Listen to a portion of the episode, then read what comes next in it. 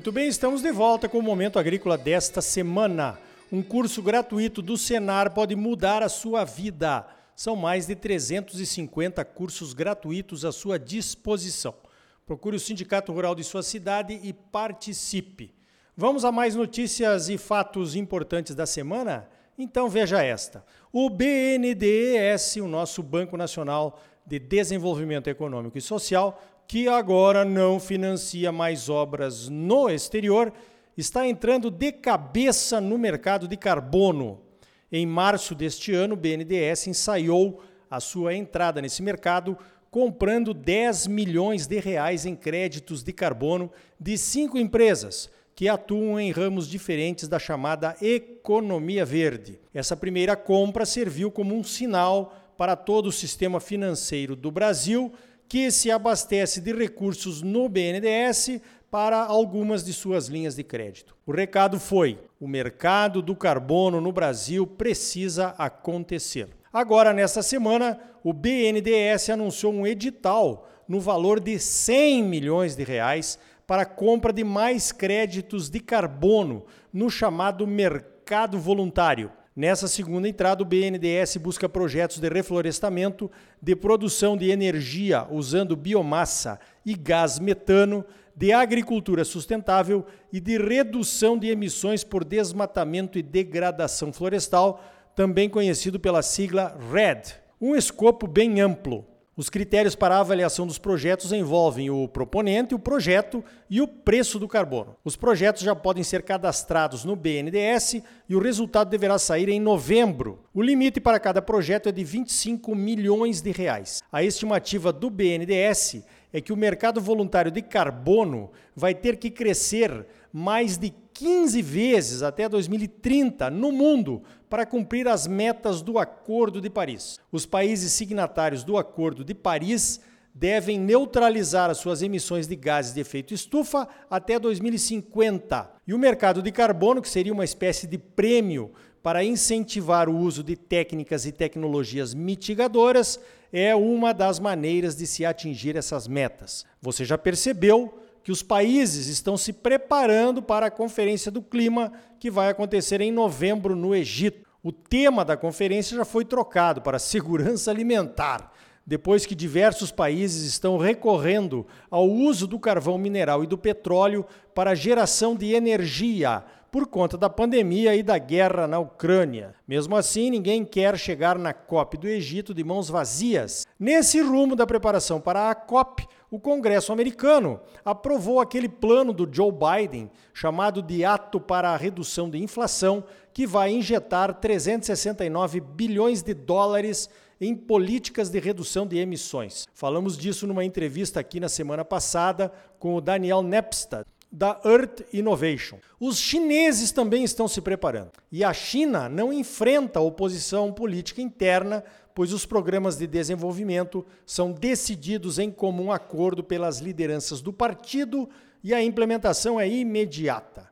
A China, que é responsável por 28% das emissões globais de gases de efeito estufa, anunciou que será carbono neutro até 2060, 10 anos após a meta do Acordo de Paris, mas já está trabalhando para isso. Em 2021, a China investiu 266 bilhões de dólares em medidas para a transição energética, o que inclui um mercado de carbono também, que eles classificam como o maior do mundo. Em março, a China lançou um programa que visa chegar ao uso de 20% de combustíveis de fontes renováveis misturadas aos combustíveis fósseis até 2025. A principal fonte de energia na China é o carvão mineral.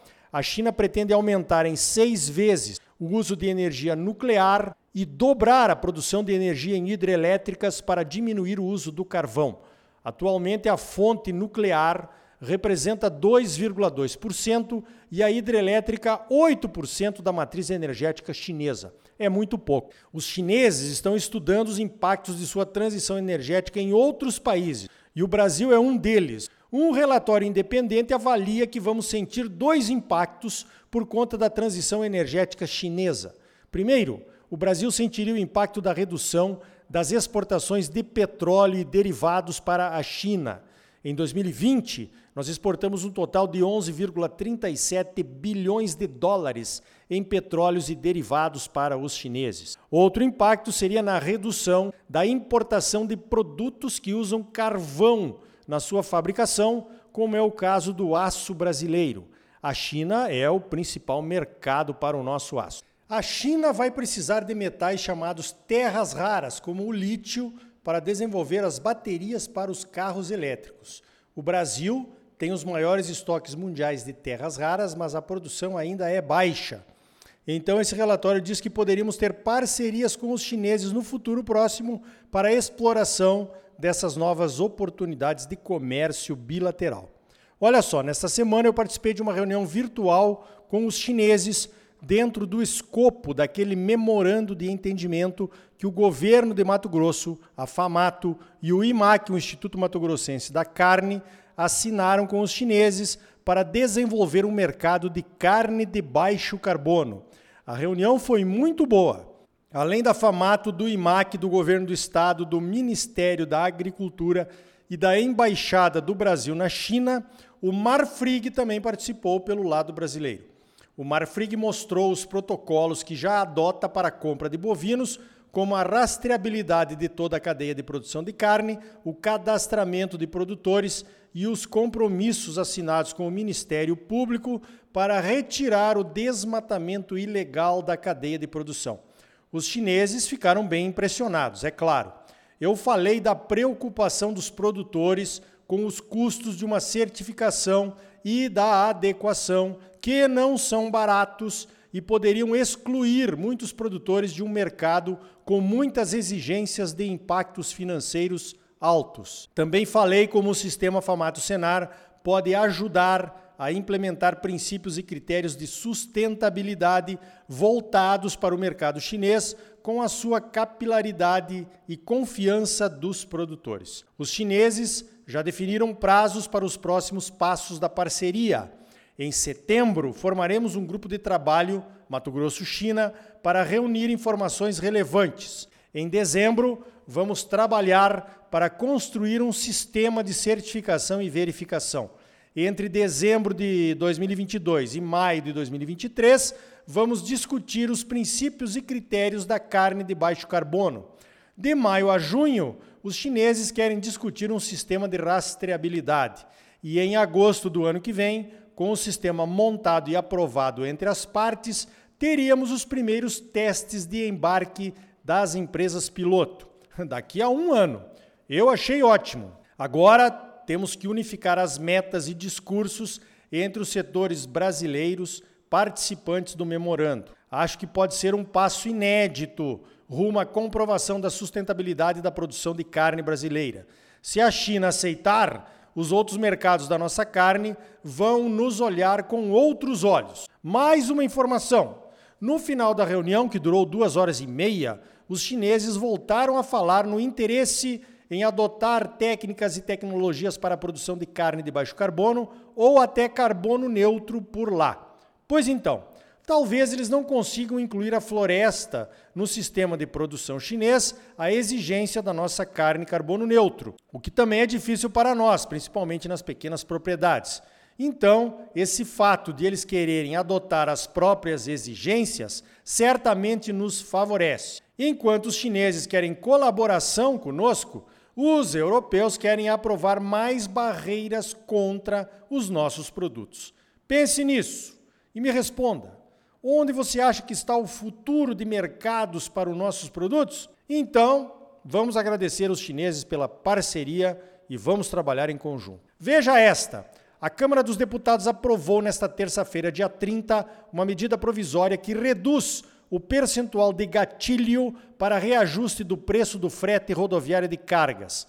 O reajuste da tabela de fretes acontecia quando houvesse elevação de 10% no preço do diesel ou a cada seis meses. A nova medida provisória permite o reajuste quando o preço do diesel oscilar 5%, para mais ou para menos. A tabela de fretes em questão é a tabela da Política Nacional de Pisos Mínimos do Transporte Rodoviário de Cargas, que foi aprovada em 2018. O texto aprovado na Câmara segue agora para o Senado. Veja essa Os produtores e proprietários de tratores e máquinas agrícolas fabricadas a partir de 2016 precisam realizar o cadastro das máquinas que vão transitar em via pública.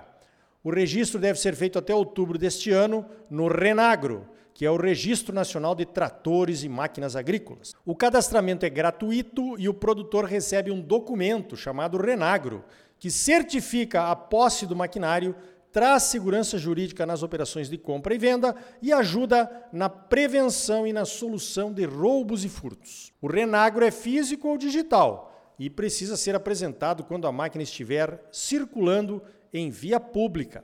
Se a máquina não for trafegar em via pública, o registro é opcional.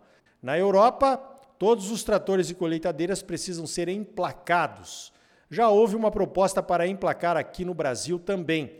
Conseguimos derrubar a exigência do emplacamento, mas esse cadastramento no Reagro passou meio que desapercebido no início deste ano. Começa assim: é só um cadastrinho que vai te ajudar. Depois vem vistoria, renovação anual, taxas e pagamentos, e assim caminha a humanidade. De taxa em taxa, o produtor se esborracha. Então tá aí. Falando em taxa, no próximo bloco vamos falar sobre o ITR, o Imposto Territorial Rural. Uma parte do ITR foi destinada às prefeituras e os olhos dos prefeitos cresceram sobre a possibilidade de uma arrecadação maior. E o ITR está ficando mais caro a cada ano. E ainda hoje, vamos até a Expo Inter saber o que de melhor aconteceu por lá. Senar Mato Grosso, mais de 350 cursos gratuitos à sua disposição. São gratuitos porque já foram pagos pelos produtores rurais do estado. Procure o sindicato rural de sua cidade, faça um dos cursos gratuitos do Senar e comece uma vida nova. Mas agora, não saia daí. Voltamos já.